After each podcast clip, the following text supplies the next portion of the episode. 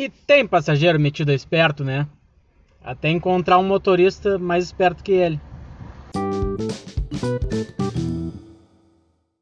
Agora pela manhã tocou uma, uma corrida boa até, pela Pop. Lá da Ipanema para levar até a Sertório. Só que mandava ir ali pela perimetral. Daí cheguei no local, três pessoas. Beleza? Aí veio um na janela, o, o proprietário da conta. Moço, eu só vou pedir pra te ir ali pelo Praia de Belas, que eu vou deixar um dos meus amigos ali. E eu falei, olha, eu não posso alterar o trajeto especificado pelo aplicativo.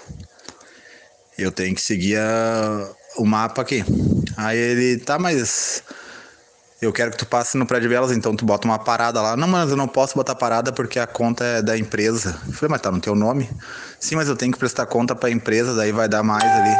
Ah, quer dizer que eu posso correr o risco de tu reclamar do valor e eu ser banido da plataforma. E tu não pode botar uma parada para mostrar que tu tá levando um amigo teu que não é nada a ver com a, com a tua empresa.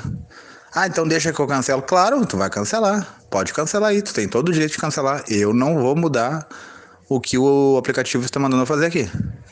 São muito desaforados. É, foi um bom pensamento teu, Edvaldo. O que, que impede ele de. O gestor da empresa dele dizer, pô, olha só aqui essa corrida, cara.